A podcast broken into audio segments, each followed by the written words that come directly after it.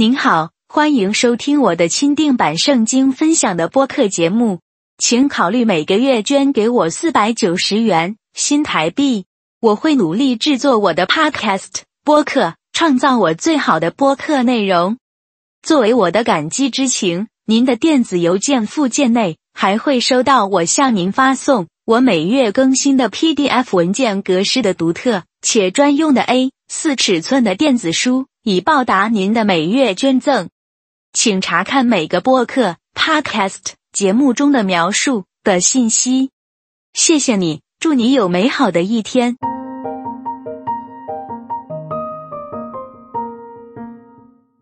如何分辨真神上帝的祝福与不算祝福？永恒的祝福，请翻阅《圣经·哥林多后书》第六章十八节：“我要做你们的父。”你们要做我的儿女，这是全能的主说的。另外还有约翰福音第十四章十八节的内容：我不会撇下你们为孤儿，我必到你们这里来。因为耶稣基督为了我们能够跟随他的信心而做了牺牲，所以上帝宽恕了每一位因信称义的信徒。耶稣基督除去了我们本来的咒诅，赐给了我们救恩之后。我们反而现在得到了更多丰富的祝福。作为一个重生得救的基督徒，成为至高荣誉真神上帝的子女，成为耶稣的仆人。如果我们愿意在每一个地方都转向依靠他，上帝爱我们，并希望祝福我们的生活。他知道我们每个人的一切历史背景，因为我们是他的孩子，被他所创造。当我们悲伤时，只有上帝会关心我们的痛苦。他总是安慰我们的哭泣，他是我们的天父，在人间，任何一个好父亲都不会从他的孩子那里扣除任何好东西，更何况是上帝。很多人心里苦涩，向神抱怨，为什么他们从神那里得到的祝福比别人少？随着时间的流逝，极度抱怨的苦毒更加明显，更加充满愤世嫉俗的敌意。你会明确的感受到不公不义。当其他人获得高等教育学位，在他们的道路上取得成功，娶了一个漂亮的女人为妻，并获得更高的评价地位，反而自己却生下一个天生失明或患有特殊先天缺陷的婴儿，或者自己本身的缺陷时，您的确切感受又是如何呢？也许是你患有先天缺陷，你会诅咒上帝而气死吗？难道我们的上帝对他的孩子不公平、不平等和不公正吗？上帝专门保佑别人吗？为什么一个出生缺陷的孩子必须付出最昂贵的代价才能上天堂？这似乎是真的。认为深受苦难要付出更高昂的代价才能上天堂，这在圣经上是错误的观念。事实上，在两千多年前。耶稣基督不是为他自己，而是为我们的利益付出了最昂贵的代价。他是一个无罪又是降生成人的神子，三位一体的真神的第二位，所以本来不必卷入这个堕落的世界。我们这些罪人是必须付出痛苦的代价，因为我们是邪恶的根源，理应当下地狱。地球上没有人为上天堂而付出任何代价，因为救恩是上帝的礼物。而不是通过行为去付出的，反而是耶稣付出代价，为了召教人当门徒，信心去跟随耶稣是唯一获得天堂公民的证明。如果我愿意顺服神的旨意去侍奉神，那么我可以接受上帝无止境的祝福。尽管人世间生活中如此不公平、不正义，我似乎因为先天缺陷而没有得到任何祝福。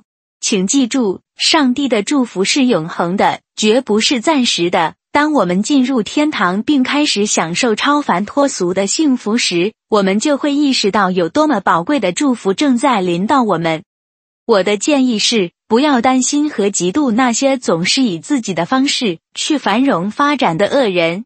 世界是不公平的，但上帝并没有包庇那些不公平。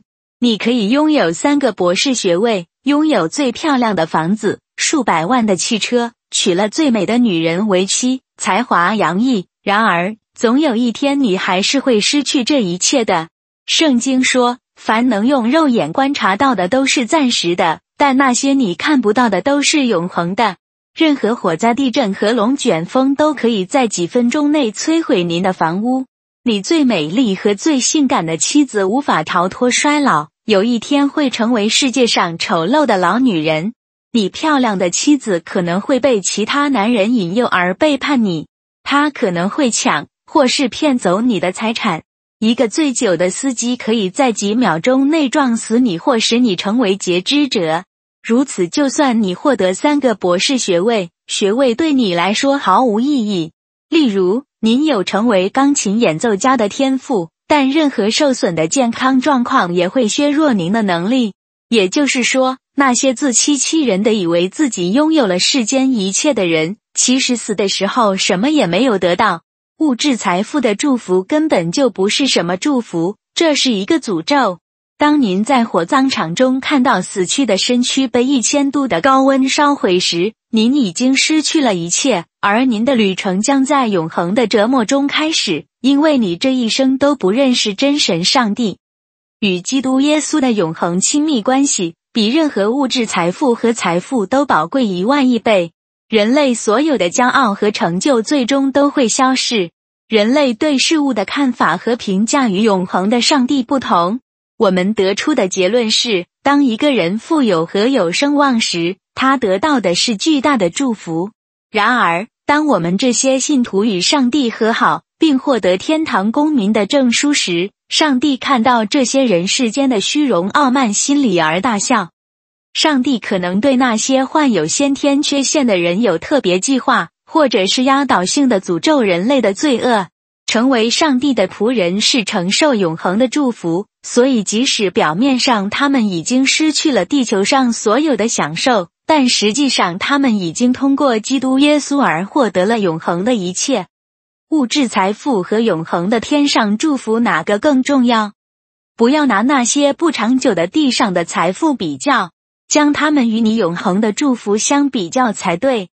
专注于上帝和天国的公义，地球上的。一切都会成为过去，只有与至高的真神的永恒亲密关系才不会消失，绝对不会让你失望。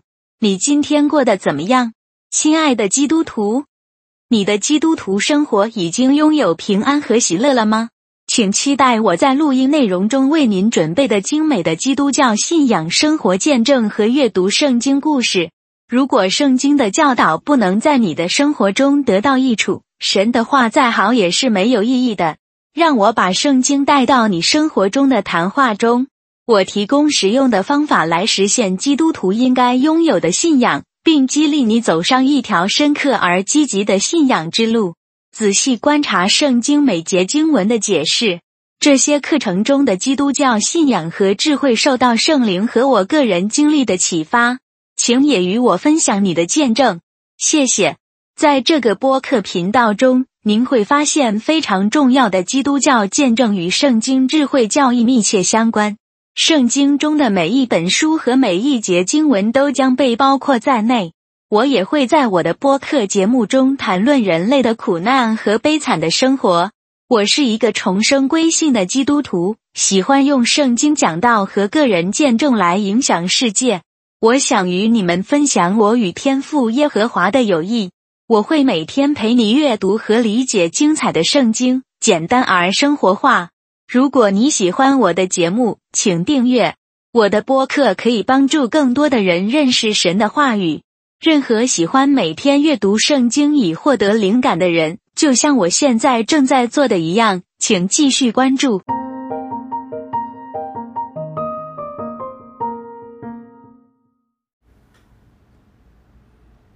大家好，这个 Podcast 播客频道节目播出时间为每周二次，谢谢大家收听。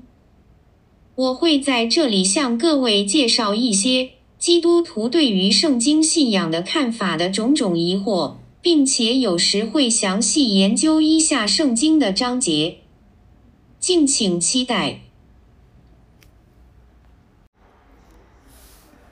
嗨，大家好，各位主内的弟兄姐妹们，平安喜乐！再一次来到我这个基督教基督徒圣经经文分析、分享跟生命见证的这个 Podcast 播客的广播频道。希望每一节的播出能对大家有所帮助，能够荣耀神、荣耀上帝，能够给大家启示，带来启发。谢谢收听。今天要跟大家分享的话题呢，就是在诗篇旧约圣经诗篇里面，诗篇第一百二十一章，诗篇第一百二十一章。第二节跟第八节，第二节跟第八节，第二节说：“我的帮助从造天地的耶和华而来。”第八节说：“你出你入，耶和华要保护你，从今时直到永远。”这段这些这两段经文呢，是在说什么呢？是在说我们基督徒呢？我们基督徒的希望是在哪里？我们基督徒常常讲信望爱，信就是信心，因信称义的信心；望就是希望的望，希望我们得到保护，得到帮助，得到带领，得到祝福。那么爱呢？爱就是我们要爱上帝超过一切，还有爱人如己，爱爱人如己，去帮助该帮助的人，去做去行善，去。荣耀神，让大家看到啊神的爱，让大家知道上帝的爱。所以我们要宽恕，要原谅别人的过犯，我们要尽量以仁爱、以以仁爱的的心，以及温柔的心去帮助这世界上还没有认识神的人。所以呢，我的帮助从造天地的耶和华而来的。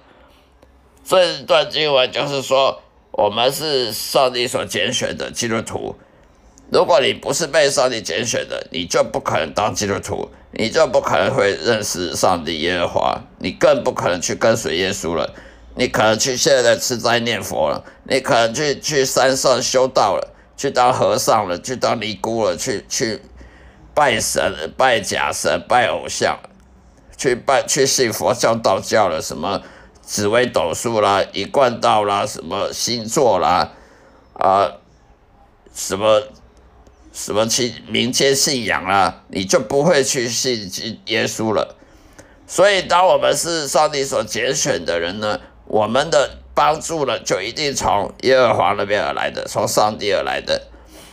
当然，我们基督徒是要依靠耶稣来得到上帝的帮助。为什么基督徒依靠耶稣来得到？上帝帮助呢，因为外邦人，我们这些外邦人呢，本来是不配得到上帝帮助的，因为外邦人本来就不是受拣选的，犹太人才是被拣选的，所以犹太人呢，他都要要要告要求求上帝帮助了，他直接去求上帝帮助就可以了，因为他们被拣选的，所以他们可以直接去求上帝帮助他们。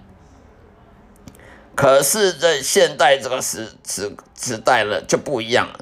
以前旧约时代，犹太人直接去跟上帝去去祷告啊，帮叫他帮助啊。现在的新约时代呢，你必须要靠耶稣了，因为耶旧约的人他靠羊，旧约的人呢，他犹太人他如果犯罪了得罪神了，他就去找一些没有毛病的羊，那些。皮毛没有一些斑点的那些羊啊、绵羊啊，把它给杀了之后，呢，来烧，放在祭坛上去烧呢，他就可以把他的罪孽呢转移到羊身上。那么，然后这个羊呢，呢去祭坛里面祭献给上帝。但是现在旧约已经过去了，现在是新约时代，新约时代就要靠耶稣了。耶稣他是。我们的中保，你没有透过耶稣的话，你是不可能认识上帝耶和华，你不可能得到上帝帮助。上帝他会说我不认识你，因为你不认识我，我的我的儿子耶稣，我的圣子耶稣，我干嘛认识你？你若不认识我儿子耶稣，你不荣耀我儿子耶稣，我干嘛要帮助你呢？所以。现在耶稣他是我们的中保，不管你现在是犹太人也好，外邦人也好，一律都是要靠耶稣的的中保。经过耶稣的生命道路真理生命，耶稣说我是道路真理生命，道路，道路就是去去天堂的道路，去上帝那边的道路。生命就是永生，永恒的生命。真理也就是你要认识神，你不认识真理，你怎么可能认识上帝呢？所以你现在犹太人或基督徒都是要耶稣做中保的。你若不认识耶稣，或者拒绝认识耶稣，你是不可能是升天堂的。你若不认识耶稣，不荣耀耶稣的话，你是不可能得到耶和华的帮助的。就算是犹太人一样。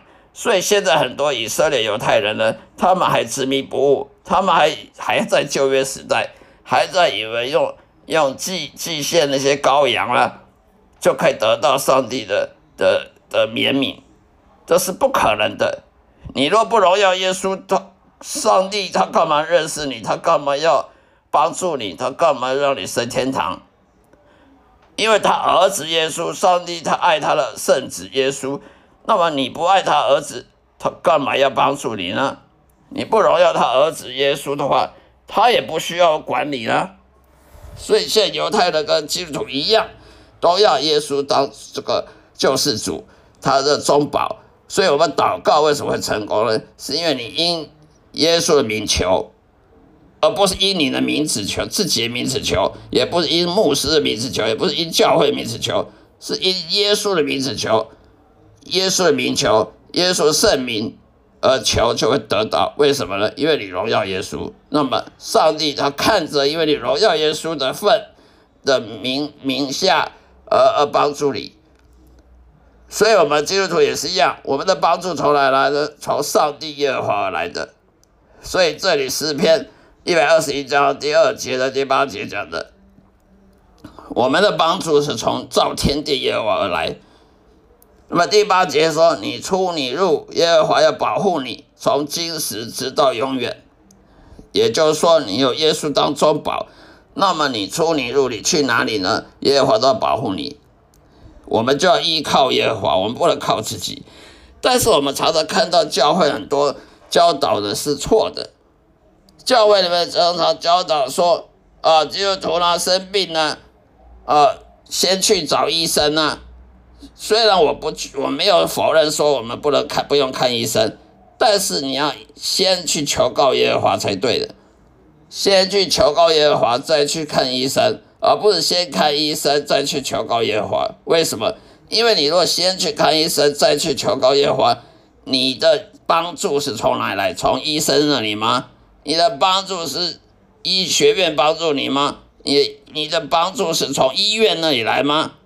当然不是，是你的帮助是从耶和华而来。常常我们牧师的教教友啊，你被人家告，你被人家告你什么？你要去告回去，找牧律师，找律师，找什么顾问来帮助你？这是大错特错的，这样子往往是犯很大的错误，会会越搞越大，越搞越越乱。我们应该先去求告。上帝，求助上帝，求上帝帮助我们，再去做别的，而不是先去做别的，然后没办法了，再去叫上帝帮我们。因为你这样的话，你的帮助从哪里来呢？你帮助从律师来吗？你帮助从法院吗？你帮助从政府来吗？所以牧师如果讲这话的话，他根本是圣经是白读的，因为圣经里讲得清楚，我们的帮助是从造天地耶和华而来。而我本身也有一个亲身经历，我有一次呢，莫名其妙被人家告，被人家叫警察局叫做做笔录，告我诈欺，告我侵犯，结果呢，我我就想办法去解释啊，保护自己啊，解解释啊，他结果对方呢寄存证信函给我，结果越解释越胡越乱，越解释对方就越要告我，就寄存证信函来。啊，甚至叫警察打电话来寄信，要去做做笔录，要函送我。最后我就想找找民民代啊，民间找那个什么立立法委员啦，找市议员来帮助我，结果都没效。后来我才看到圣经里面这一段话，我的帮助从造天地耶和华而来。